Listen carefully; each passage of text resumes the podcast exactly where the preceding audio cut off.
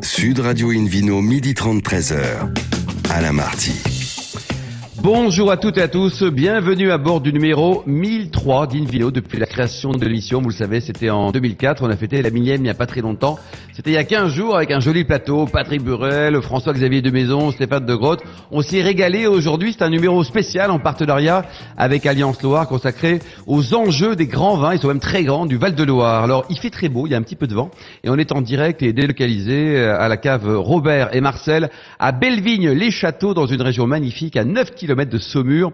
Je rappelle que vous écoutez Invino Sud Radio à Paris, par exemple, sur 99.9 et qu'on peut se retrouver sur notre page Facebook Invino ou la page Instagram Invino Sud Radio, ainsi que le site internet invinoradio.tv. Aujourd'hui, un, menu qui prêche, hein, comme d'habitude, comme chaque week-end, depuis 1003 émissions, la consommation modérée et responsable, avec notamment un intervenant Nicolas Embrault, le directeur général d'Alliance Loire et de la cave Robert et Marcel, Laurent Ménestro également, qui sera parmi nous, le président de la Fédération viticole d'Anjou-Saumur, et puis à mes côtés, Philippe Forbach, qui est meilleur sommelier du monde. Bonjour Philippe. Bonjour Alain, bonjour Et aussi président de la sommellerie nationale. Alors, est-ce que la sommellerie du Val-de-Loire est dynamique, Philippe? La sommellerie du Val-de-Loire est très dynamique. Je salue d'ailleurs tous mes amis sommeliers. Et puis le président de la région, pour nous, c'est David Fontaine, effectivement, qui, qui a exercé talent du côté de Tours et qui est un brillant sommelier. Il y en a un certain nombre dans la Loire. Il faut dire que la Loire est, est extrêmement diverse, enrichissante en termes de découverte, des vins d'un rapport qualité-prix souvent euh, super intéressant. Donc de quoi s'amuser pour un Et avec des super sommeliers, quoi. Alors, notre premier invité à bord d'une vidéo Sud Radio, c'est Marc Bonin, le président de la cave Robert et Marcel. Bonjour Marc.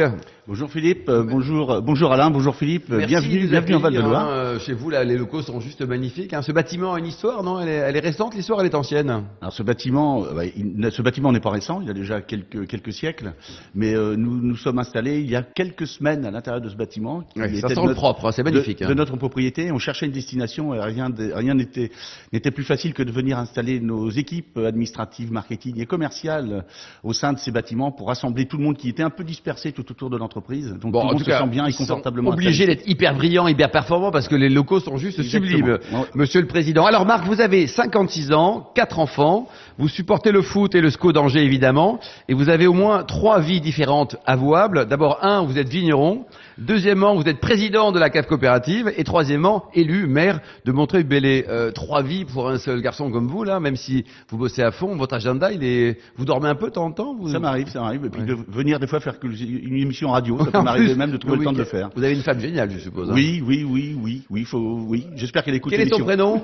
Marie. Alors, on embrasse Marie. Alors, votre vignoble côté viticulteur, donc ça date de 1995. Vous avez 28 hectares au total, c'est ça? C'est ça, 28 hectares de vigne, aujourd'hui exploité en bio, donc installé en 95 suite euh, euh, à la retraite de mes parents qui étaient moins dans la viticulture, étaient plus dans l'élevage, mais euh, la viticulture m'a- m'a très vite plu, Oui. et je me suis très vite engagé dans, dans cette production, et puis engagé directement aussi à la cave coopérative qui était le, le modèle de production euh, local et, et sur l'exploitation de mes parents, et j'ai trouvé ce système qui me me convenait, et j'ai voulu même m'engager encore un peu plus en allant très vite euh, rejoindre les membres du conseil d'administration de cette belle équipe euh, du collectif Robert et Marcel. Philippe Forbach, le principe d'une cave coopérative, c'est juste une entité, un, un esprit magique. Oui, Quand ça. fonctionne, c'est génial. Ben, c'est génial, c'est rassembler les gens et mutualiser en même temps les efforts et les moyens et brainstormer pour finalement mieux réaliser les choses.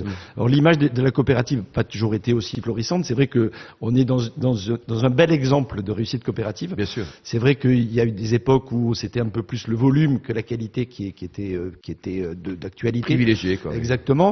Euh, et il y a force est de constater qu'il y a une vraie évolution des mentalités, que d'abord les coopérateurs, ce sont des coopérateurs, c'est-à-dire ce sont des vignerons indépendants qui se rassemblent pour pouvoir effectivement à la fois mieux travailler, mieux être organisés, mieux commercialiser, mieux maîtriser finalement leur sujet. Et puis cet esprit euh, de mutualisation est quelque chose qui, qui me- que j'adore. D'ailleurs, moi, je travaille avec eux aussi euh, depuis un certain nombre d'années pour, pour les accompagner sur différents projets. Quasiment une Et- dizaine d'années. Et c'est juste Ouais. un, un bonheur de pouvoir avancer ensemble. Bon, donc voilà, faut tordre le cou à certaines idées, les clichés, les coopératives. Dans toutes les régions viticoles françaises, on trouve de super coopérateurs. Alors, racontez-nous, Marc, euh, 1957, c'est le début de l'histoire. Début Robert et Marcel. Début de l'histoire de notre coopérative au niveau local. Effectivement, euh, à ce moment-là, euh, la, la viticulture était bien développée sur le Saumurois, mais euh, on cherchait un nouvel élan. Il y avait quelques difficultés, comme on en croise quelquefois euh, au cours d'une carrière. Euh, là, euh, le contexte était un peu compliqué au niveau des, des- des ventes de vin d'une part, et puis euh, la production s'orientait de plus en plus vers des productions de rouge, élaboration de vin rouge. D'accord. Euh, 57 est aussi l'année de la naissance du syndicat Saumur-Champigny. Euh, donc à cette époque, les vignerons ont cherché des solutions pour essayer d'améliorer leurs revenus d'une part, et puis d'améliorer aussi leur, leur système de production, euh, trouver des compétences euh, autour de chez eux. Et donc l'idée était de chercher une solution. Et, Oui. et à l'époque, une personne qui a, qui a beaucoup œuvré sur, sur le secteur, qui s'appelait Robert euh, a travaillé avec un certain nombre de ses collègues euh, pour réfléchir à, à trouver une, une solution réelle pour que l'ensemble euh, du collectif puisse, trou- puisse trouver une meilleure valorisation de leurs produits. Et euh, ben, ils se sont rendus à Paris, ils se sont dit il faut qu'on bouge un petit peu, aller voir ce qui se passe. Alors pourquoi Paris? Parce qu'il y avait le concours national à l'époque, c'était euh, avant le salon de l'agriculture. Oui. Et puis ils ont rencontré des, des structures qui s'appelaient coopératives, qui étaient plus dans, dans le sud de la France. Et euh, ils ont essayé de regarder si euh, les choses pouvaient éventuellement se, se, euh, se, se- se faire euh, dans notre, dans notre région. Euh, ils, ils pouvaient transposer ce système. Et, et quand ils sont revenus, alors, Ils je sais pas si je dois dire le mot, ils ont dit allez, euh, nom de Dieu, on y va. Qu'il a Ah dit. nom de Dieu, on y va. Alors aujourd'hui, Marc, ça représente combien en termes de... il n'y a pas de problème. Ah, je suis désolé. de Mais ce sont les vrais mots, c'est l'histoire. Ouais, c'est trop bien. On est là pour raconter la, la vérité. Par- parlons vrai à bord de Sud Radio. Dites-nous combien de, de- de viticulteurs aujourd'hui et quelles appellations euh, autour de cette belle marque, euh, Robert et Marcel? Alors une dizaine d'appellations, autour de 200 viticulteurs. Euh, nous avons deux sites, un site à Saint-Cyr-en-Bourg, Belleville-les-Châteaux aujourd'hui, et puis Bourgueil euh, depuis 2016.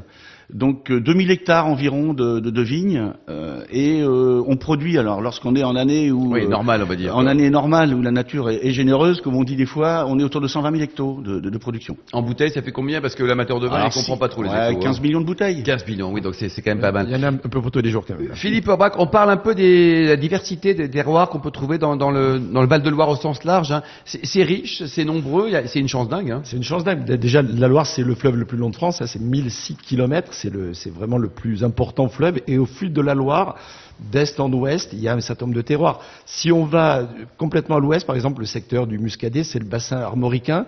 Donc avec des roches géologiques euh, volcaniques d'origine marine, donc avec des granites magnifiques comme bah, Clisson par exemple dans le Muscadet, ça vient flirter jusque à la limite du Saumurois, ce, d'Angers pardon, ce style de- de géologie et d'influence océanique.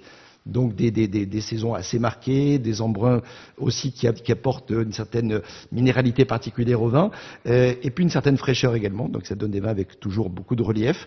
Ensuite, euh, entre Saumur et Angers, on, on retrouve un peu l'émanation sud euh, du bassin parisien finalement, avec des calcaires. Et on sait qu'il y a toute ce- cette zone calcaire qui a donné naissance d'ailleurs aux, aux- aux caves qui sont juste sous nous.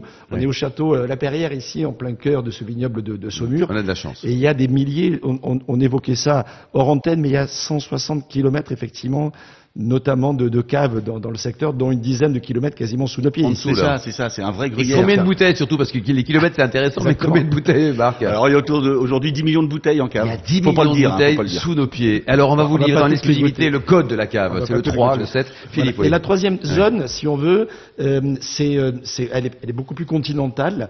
Et là, c'est l'influence nord du, du massif central. Là, on est un peu plus euh, vers, euh, vers l'est, vers la, Touraine, si on veut. Donc, il y a trois, trois styles de géolo- de géologie différents. Trois influences climatologiques, océaniques, semi-océaniques et, continentales, avec du coup une variété de cépages qui est dingue. On a effectivement le fameux melon B euh, du côté du, Muscadet. Ensuite, on découvre un cépage juste extraordinaire, d'ailleurs qui porte le nom quasiment d'un genre, parce qu'on l'appelle également le Pinot de la Loire, qui est, qui est le, le chenin blanc. Le fameux breton, là aussi, il y a une influence un peu régionale, mais qui, n'est- Mmh. Qui n'a rien à voir avec le variant. hein. non, qui exactement. Non, il, il- il a- par contre, il a à voir avec le Cabernet Franc, Oui. mesdames et messieurs, voilà, qui est un très très joli cépage de, de la région, qui donne des rouges juste extraordinaires. Et ensuite, on vient flirter avec euh, les Sauvignons, avec leur séduction euh, légendaire, notamment du côté de, de- de la Touraine, et puis des chardonnays, parce qu'il y a beaucoup de bulles aussi dans cette région, et le fameux Saumur brut, euh, le crément de Loire, les vins de, de Vouvray, plus loin, euh, élaborés à partir, comme base souvent, du, avec le chenin, qui est quand même le grand Le cépage. chenin. Le chenin, qui est C'est ça qu'on dit, Marc, chez vous, non? Ah, Le souvent on chenin. dit chenin, oui. Bah ouais, exactement. Faut parler bien, Philippe Orbach. qui hein, donne c'est- chenin. Bah voilà, c'est Voilà. mieux. Hein. Et puis agrémenté souvent d'un peu de chardonnay, selon, selon les appellations et selon les secteurs. Et ça donne un équilibre qui est, qui est juste assez remarquable. On trouve également du gamay, Euh, on trouve également du gros lot, qui est un cépage, Oui, euh, voilà, que- cher au cœur de Marc Bonnet. Exactement, et, et de Nicolas Emeraude, et des merles, hein, euh, de certaines variétés de corbeaux d'ailleurs, plus que de merles d'ailleurs, hein, qu'on appelle les grolles. Le- les grolles, quoi. Voilà, et puis, et, et puis voilà. Donc il y a, il y a vraiment une- cette grande diversité qui fait de la Loire euh, une- une- un pays de cocagne extraordinaire. Mais dans lequel Philippe, on, aime peut dire que c'est une terre de, blanc, de rouge ou de rosé? Enfin, Est-ce qu'on peut définir Alors- de, de sec, de moelleux? On- Parce qu'ici, il y a, Il y a tout, il y a tout. Les, les- les blancs existent en, en effervescent, en sec, en moelleux, en liquoreux, etc. Donc il y a vraiment une graduation en fonction de la maturité des raisins et le Chenin effectivement donne Ah, bien, ces, mieux, ces- hein. ces possibilités-là. Et même lorsqu'il est extrêmement concentré en sucre, je pense au liquoreux que, que l'on a du, dans, du côté du, dans le côté du Léon, dans les, dans les Aubances, les bonnes eaux et même du côté de Vouvray, il y a toujours cette réserve de fraîcheur et de cette, cette acidité naturelle qui le rend extrêmement digeste. Et, et donc, globalement, sur les terroirs plutôt de type euh, calcaire, euh, les, les blancs vont parfaitement Ouais, bien, bien, que ce soit les chenins ou, ou les chardonnays. Mais il y, a, il y a aussi de très jolis terroirs à rouge, et le, et le cabernet franc donne de magnifiques résultats. On évoquait hein. la cave de Bourgueil il y a un instant, Saumur Champigny, c'est quand même joli Et avec des vins qui peuvent aussi. être attendus, Philippe. hein. Exactement. C'est vrai qu'on a toujours peut-être tendance à les boire un poil tôt, mais la réponse, la, la, la, la- l'attente est récompensée. Euh, et au bout d'une dizaine d'années, ce sont des vins qui sont juste remarquables. Ils Hmm. perdent parfois un petit peu, notamment pour les rouges, cette note un petit peu fraîche, végétale, qui peut perturber au départ et qui s'atténue avec le temps au profit de notes plus fruitées, plus épicées. Et la texture reste extrêmement présente et per- permet aussi de très jolies alliances gastronomiques. Température de service pour terminer cette petite présentation. Alors, Attention parce que le, le, le saumur à 3 degrés euh, Voilà. dehors. Hein. Jamais trop froid et jamais trop chaud. C'est, c'est, faut, faut un bon compromis. Pour, pour les blancs euh, secs, idéalement, on est autour de voilà entre 8 et 10 degrés. Oui. Euh, pour les liquoreux, euh, on peut on peut légèrement baisser sur les jeunes, mais sur les anciens, on peut aller plus haut. Et quant au rouge, allez autour de 16-17 degrés, c'est en général parfait. Merci beaucoup Philippe Aubrac. On se retrouve dans un instant en direct de cette cave Robert Marcel pour cette émission délocalisée avec euh, le Vino Quiz pour gagner plein de choses et notamment un magnifique coffret de trois bouteilles Bandit de Loire. Sud Radio Invino, midi 30, 13h. Alain Marty. Retour juste à côté de Saumur, à 9 km à la cave Robert et Marcel à Bellevigne-les-Châteaux. Qu'est-ce qu'il est beau ce nom.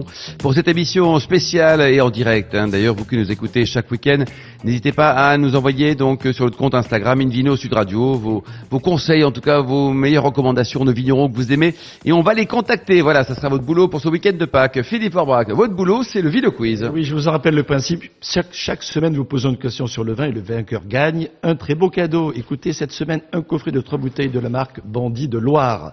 La question de la semaine dernière était qu'est-ce que Laure de Lambert-Compéro, directrice générale du château Sigalas-Rabot, a décidé de créer? Ah. Réponse A, une boisson énergisante. Pourquoi pas? Ben oui. Réponse B, un café aux arômes de sauterne. C'est original. hein. Ou réponse C, un thé au raisin. Et la bonne Raisin, réponse, raisin Philippe motritisé, est- hein, ben, bien compris, on est à Sauterne. La bonne réponse était la réponse B, un café aux arômes de sauterne. Ah, très sympa. Alors cette semaine, Concentrez-vous, la question du week-end. En quelle année fut créée Alliance Loire, le regroupement de caves coopératives de ce secteur, de Saumur notamment? Réponse A, 2009. Réponse B, 1889. Réponse C, 2020. très bien. Donc c'est A, B ou C. Hein. C'est dedans la réponse. Et hein, qu'est-ce y a gagner, Philippe hein? Alors, euh, et pour répondre gagner, il y, a, y a trois bouteilles de la marque Bandit de Laura à gagner. Et rendez-vous donc toute la semaine sur le site invinoradio.tv, rubrique Bunny Quiz. On vous souhaite d'être tiré au sort parmi les bonnes réponses. Merci beaucoup Philippe Aubrac. Invino Studio Radio accueille maintenant Nicolas Emeraude, le directeur général d'Alliance Loire, également directeur général de la cave Robert et Marcel, également Laurent Ménestro, le président de la Fédération viticole d'Anjou-Saumur. Bonjour à tous les deux. Bonjour Alain. Alors Nicolas, donc on commence par vous, vous êtes ingénieur et œnologue de formation et vous avez commencé votre vie au pays du Malbec, à Cahors. Tout à fait, oui. J'ai commencé à Cahors et puis, euh, et puis je, je suis allé dans des, des contrées exotiques. J'ai travaillé aussi en Roumanie, en Allemagne. Et je suis revenu dans le Bordelais. Et puis euh, j'ai rejoint ma région natale. Oh là là, enfin. Alors Alliance Noire, vous êtes créé en, encore en 2002, m'a-t-on dit? Oui, c'est tout à fait ça. En 2002, c'était une, une aventure assez exceptionnelle. hein. C'était dans la continuité des, de nos caves coopératives qui, euh, bah, qui étaient très novatrices et qui ont construit une, une structure pour leur permettre de commercialiser à la fois en France et à l'international. Au total, combien de viticulteurs? Viticulteurs, 350 viticulteurs. euh, donc, sont- 350. Et manager 350 personnes qui se prennent pour un grand chef, c'est facile ou pas, Nicolas? Alors, euh, Après, on demandera au président ce qu'il en pense. Là. je le laisserai répondre sur le management des, des adhérents, mais euh, non, non, c'est euh, c'est du bonheur parce qu'en fait, euh, on a une super dynamique collective au niveau de, de l'organisation et puis euh, des gens motivés qui auront vraiment envie de mettre en, en valeur, en lumière toute la richesse de la loi. Oui, président, Marc, dites-nous, là, c'est facile. Vous êtes élu chaque année, vous. hein. Chaque année, on peut vous dire euh, Ah, stop ou encore. Quoi. Re- remis en question à chaque année. Ouais. Non, non, c'est un vrai bonheur, comme disait Nicolas, euh, puisque on, ben, on, on, on met, en, on met en, en commun nos compétences les uns et les autres, Oui. et nos différences, nos diversités. vous engueulez un peu de temps en temps Ça arrive, ça arrive. Ah, oui. Ben oui, mais c'est ça ce qui fait. Ah, ça donne aussi. quoi quand on s'engueule dans Ah, ça, peut, coopéra- ça peut être fort. Ah, on peut s'engueuler. Des fois, on peut lever fortement la voix. Mais vous vous aimez, en fait. Mais oui, on s'adore. Ouais. Et puis on peut taper un peu sur la table, pas trop, ça renverse les verres, mais ça, finit, ça, ça finit, Ouais, voilà, ça toujours. Morvac, c'est- Ça finit toujours comme ça. C'est ça ce qui est bien. C'est magique, ça finit toujours Ouais. d'un verre. Bon, en tout cas, c'est une belle histoire de vin, c'est une belle histoire d'amour également. Alors, Nicolas, dites-nous, là, en exclusivité pour une vidéo Sud Radio, ça y est, les coulisses de ce fameux Clos Cristal, ça y est, vont être découvertes. Racontez-nous cette belle histoire. Alors l'histoire du Clos Cristal, c'est avant tout l'histoire d'un d'un homme extraordinaire, d'un visionnaire, euh, de quelqu'un de caractère qui s'appelait Antoine Cristal, donc euh, le nom éponyme, euh, marchand de tissus euh, qui a qui a fait fortune. À quelle époque, ça? Donc c'était euh, dans les années 1830-1840. D'accord. Euh, donc fait fortune, voyageait beaucoup en France, il s'est inspiré beaucoup de, de ce qu'il a rencontré et vu. Et puis euh, en 1848, il a décidé de revenir dans sa région natale, euh, au cœur d'une très jolie appellation, Saumur-Champigny, et, et de, bah, de, de dévouer toute sa passion au, au vin, parce que c'était vraiment, euh, c'était vraiment quelque chose qui, qui lui importait. Euh, donc euh, bah, Antoine Rista- Cristal est revenu, et puis euh, donc visionnaire, hein, ça a été le premier dans la région euh, en 1886, crise du phylloxéra. Euh, et ça a été le premier à mettre en place une école de greffe euh, pour, euh, bah, pour trouver la solution pour tous les producteurs, euh, pour éviter de, bah, pour, pour lutter contre euh, ce, ce- permettre la replantation du vignoble qui avait complètement disparu. Oui, c'est important. Et C'était à la fin du 19e, c'est ça? Oui, oui, ça a commencé en France en 1863, quelque chose comme ça, mais après, ça, les dizaines d'années qui ont suivi, ça a été juste un, ravage total en catastrophe, France ça. et, et dans le monde. Donc euh, quelqu'un de visionnaire, quelqu'un qui, est, bah, qui était passionné jusqu'au boutiste, qui, qui considérait que le raisin, ça, ça devait être quelque chose de naturel, euh, gorgé de soleil. Donc euh, euh, le mot à l'époque, le sucrage pour lui, c'était quelque chose d'absolument interdit. La chaptalisation. Voilà, la, à la- la rajouter. chaptalisation, il, il avait déjà euh, fait plusieurs présentations, dégustations, en particulier au ministre de l'Agriculture, en lui disant euh, euh, le sucrage, ça, ça devrait être euh, vraiment euh, quelque chose d'interdit. Et, euh, et, et- donc, si, si on continue, si on tolère le sucrage, euh, on va amener la, vigne, la ruine de nos vignobles. Lorsque nos crus n'auront plus leur personnalité, lorsqu'on pourra fabriquer n'importe où un vin sorti du cerveau des chimistes, ce sera peut-être bon pour les Anglais ou pour les Américains, mais nos pays seront Un ruinés. visionnaire, ce garçon. Et salut David Cobol. On salue notre oui, co-animateur Et, de et même, Football, oui. et, et- et il rajoutait, ils seront concurrencés sur le marché du monde par les vignobles à gros rendement du Bordelais et de l'Algérie. Donc euh, voilà, c'était quand Eh, même c'est- à l'époque quelqu'un qui était Visionnaire, hein à, à la fois visionnaire, mais qui pouvait être aussi un peu polémique et qui avait vraiment envie de, de montrer que dans la Loire, on peut faire des vins excellents et, et comme il le souhaitait, à l'égal des plus grands. Et son modèle, c'était évidemment la Ouais. Bourgogne. Et combien de d'hectares aujourd'hui là pour le, ce clos cristal alors, Alors le clos cristal, c'est un, un clos donc de, de 10 hectares. C'est un vrai clos, attention. C'est un vrai hein, clos. On a trois murs. machin, là, hein. On a trois murs de clos qui, qui entourent euh, le, le clos cristal euh, sur ces 10 hectares de vigne, mais, mais la particularité, c'est qu'à l'intérieur du clos, il a construit des murs et, et le phénomène est assez incroyable. Alors il s'était inspiré de ce qu'il avait vu euh, à côté de Versailles, à, à l'abbaye de Thomery, où à l'époque les conditions climatiques n'étaient pas celles d'aujourd'hui. Donc les jardiniers, pour faire pousser, pour faire mûrir le chasselas, plantaient les steppes au nord du mur, D'accord. faisaient passer les rameaux dans un trou euh, dans le mur, Dans le mur quoi. et les rameaux ressortaient exposés plein sud au soleil. Oh là là. Donc les pieds au frais, la tête au soleil. Et, euh, et donc il s'en est inspiré. Alors c'était quelque chose d'assez euh, incroyable à l'époque, qui a dû demander beaucoup d'énergie pour tout construire. Et surtout faire les trous. Hein, c'est- Voilà, qui, qui a dû Enfin, coûter Philippe aussi, aime beaucoup euh, bricoler. euh. très très cher, mais euh, on a on a un résultat absolument fabuleux parce que euh, sur cette appellation Champigny, on est on On, est, sur- on est que en rouge, hein, Nicolas. hein. on est euh, 100%, quoi. quasiment 100% Cab- Cabernet France, qu'on a deux toutes petites parcelles de Chenin Blanc. D'accord. Et alors ce clos là, parce que quand on dit clos, produit d'exception, on se dit ça va coûter euh, trois bras.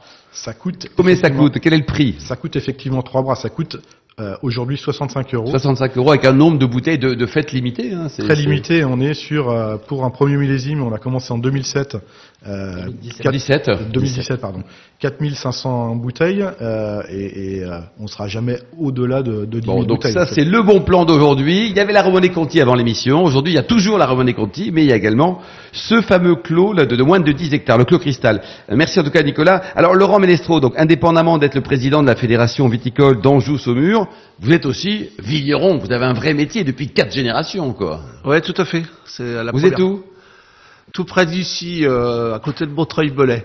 Ah oui, il paraît qu'ils ont un maire super là-bas, non C'est vous confirmez Euh, pas ouais, ouais, ouais. Et ils chantent super bien. Ouais, il chante super bien. Alors racontez-nous donc euh, cette, ce côté syndical, cette fédération, ça représente combien de viticulteurs, combien d'appellations Euh, sur l'Anjou-Saumur, c'est un peu plus de 25 appellations, euh, 900 producteurs environ, euh, répartis sur euh, 20 000 hectares de, de production. D'accord. Et alors la consommation, justement, de façon générale, les vins de Loire, on les consomme où? En France? Dans quelle grande région? Et est-ce que ça s'exporte? Et si oui, vers quel pays? Quels sont les, les pays qui ont l'intelligence de boire régulièrement des vins de cette belle région? Ou la chance. Oui. Euh, 80% environ euh, sur le marché français et, et un peu plus, euh, donc 20% sur le mar- sur l'export, avec euh, une ambition de passer à 30% euh, d'ici 2030. Euh, on doit accompagner euh, malgré tout la diminution de la consommation sur le territoire pour euh, pour euh, augmenter notre notre exportation. Les pays les plus friands, bien entendu, c'est l'Europe toute proche. hein. D'accord, les voisins. Les, les voisins, la Belgique, les Allemands, les Anglais. Mais aujourd'hui, beaucoup d'autres pays deviennent friands, les Américains. Euh, Et ils les, aiment bien les blancs, les rouges, ils aiment tout là. hein. Ouais, les effervescents aussi. On est quand même une Ouais, région ça d'effervescents. Philippe en parlait tout à l'heure. Philippe Absolument. Forbach. Non, mais les effervescences sont, sont tendance. Les rosés sont intéressants aussi. Et puis, je pense que la Loire bénéficie, le Cabernet Franc en particulier, aujourd'hui, de l'évolution climatologique qui est pas évidente partout, Eh oui. mais qui, quelque part, bénéficie à ce cépage qui est des fois un peu en limite de maturité et qui maintenant le- le- devient davantage mûr, et ce qui donne des vins un peu plus amples, un peu plus denses et un peu plus dans la tendance quelque Mm. part. Marc Bonin, ça vous a surpris cette, euh, cet effet de mode sur les bulles qui maintenant n'est plus une mode, mais c'est un effet durable, si je puis dire? Ah oui, c'est une- c'est une vraie tendance. Non, pas surpris, parce qu'on travaille les bulles quand même depuis, depuis une vingtaine d'années. On essaie de faire des produits qui sont euh, euh, bah, de plus en plus friands, on le Oui. disait, et qui sont, enfin, c'est une tendance euh, vraiment que le consommateur a- nous a nous a de- demandé, et il fallait qu'on soit qu'on soit euh, complètement euh, en relation avec avec ce type de, de, de produits, enfin ce, type de demande. Et euh, non, non, pas une surprise, mais on est vraiment, on s'est adapté. Et je Adapté que- quoi. ouais. Euh, Nicolas, il faut écouter la demande, c'est la base du business, quel qu'il soit, puis après produire les meilleurs vins possibles Aujourd'hui, c'est vraiment un credo au niveau de nous, de notre, euh, notre entreprise, notre organisation. C'est euh, euh, le consommateur qui, euh, Qui dicte. qui, qui Le dicte roi, c'est de lui. quoi. Voilà, Ouais. tout à fait. Et puis c'est Parler d'un roi en Val-de-Loire, c'est cool quand même. hein. c'est Ouais. comment on peut lui proposer toute la richesse sensorielle que l'on trouve dans le Val-de-Loire et, Mm. et donc comment on, on accompagne à la fois euh, la commercialisation de nos produits, mais, mais avec cette dimension expérientielle où il a vraiment euh, un besoin de, de vivre une histoire, vivre un moment, rencontrer des, des producteurs. Euh, c'est ce que disait Puiset, hein, c'est la gueule de l'endroit. On, se souvient souvent au niveau du, du terroir et des territoires là, des personnes que l'on a rencontrées, Oui. vraiment, et ça c'est c'est ce qui est le plus important. Donc ça, ça fait partie de, des ambitions. Des de- ambitions, de quoi. Euh, Laurent, dites-nous, là, il y avait la guéguerre à l'époque entre les, les bio, le conventionnel, euh, puis alors après, pire que ça, les véganes, tout ça, là. C'est bon, c'est l'union sacrée, ou alors on s'engueule toujours Ça, c'était au siècle dernier. Ah ça. bah oui, c'est ça, oui. Non, non, aujourd'hui, euh, il y a différentes tendances, différents courants, euh, différentes sensibilités dans le vignoble. J'aime quand vous souriez, allez-y, continuez. Et donc, euh, oui, parce que ça reste toujours un, un sujet un peu, euh, je dirais pas sensible, mais Ouais. euh, notre rôle, c'est essayer de, justement d'harmoniser tout ça et de- et d'orienter euh, notre région, ce qu'il est déjà pour euh, une grande partie, vers euh, ce projet environnemental euh, durable Oui. de la production viticole. Et je pense que la Loire, là-dessus, on est un petit peu, un petit peu en avance et, et- et plutôt perçu comme un vignoble. Euh, un vignoble Précurseur, jardin, oui. un vignoble vert, quoi. Ouais. Voilà. Philippe Forbach, c'est vrai, hein, à la limite que pour les, la jeune génération, mais celle plus âgée ou plus expérimentée en tout cas, tout le monde est conscient. Il y a une vraie attente dans, dans cette orientation, et en plus avec le développement de l'onotourisme, et on salue d'ailleurs Hervé Novelli, qui, Bien qui est de la région, le président du Conseil supérieur, ex-maire Euh, de et- Richelieu. et, les gens qui viennent sur place euh, sont d'autant plus sensibles à ça, et, et- et- et sont assez exigeants sur l'éco-responsabilité, sur l'agro-foresterie, sur, les- sur toutes les démarches effectivement environnementales. Les gens ne veulent plus seulement boire, et comme le disait Nicolas Moi tout à l'heure, cette expérience, elle passe aussi par un environnement favorable. Oui. Et donc ça, c'est donc là le dernier prochain chantier, ça sera quoi, Laurent, pour terminer? Prochain chantier, c'est d'obtenir ou d'arriver à ces 30% d'export. Rééquilibrer peut-être la production ou redynamiser la production des vins rouges qui est un petit peu en difficulté sur pour voilà rapprocher avec une autre, une autre force le marché qui, qui aujourd'hui est très demandeur. Bon, en tout cas, il y a un marché potentiel qui est, qui est super, avec une belle dynamique, euh, j'ai l'impression, au niveau des coopérateurs et de l'ensemble des vignerons. Merci beaucoup, merci Merci beaucoup Laurent. Merci également à Nicolas Emeraux, à Marc Bonin, également à Philippe Orbach et puis aux millions d'amateurs de vin qui nous écoutent avec passion et bonheur. En tout cas, on le souhaite. Chaque week-end, un clin d'œil à Angéline qui est venue spécialement avec Sébastien hein, pour la partie technique, hein, pour venir préparer cette émission. Et il fait tellement beau ici, c'est qu'ils sont tout bronzés. Euh, fin de ce numéro de Invino Sud Radio. Pour en savoir plus, rendez-vous sur euh, invinoradio.tv, la page Facebook aussi Invino, notre compte Instagram Invino Sud Radio. Et puis on se retrouve demain. Alors demain ça continue. Hein. Demain on continue une nouvelle émission spéciale consacrée aux enjeux des grands vins de Loire. On sera toujours délocalisé à la cave Robert et Marcel, à Belleville et Château, hein, une adresse absolument magnifique. Il faut venir nous voir. Nous recevrons notamment Éric Touron, qui est conseiller régional du Pays de la Loire. On parlera donc de le tourisme aussi avec Léo Gabillard, le, patron de Vino Village, Michael Piour, pour le meilleur, le meilleur de la gastronomie. C'est un chef génial. Il est propriétaire d'un restaurant qu'il ne faut pas louper à, à Saumur, qui s'appelle le Gambetta. D'ici là, excellent déjeuner. Restez fidèles à Sud Radio et surtout respectez la plus grande démodération. Sud Radio Invino.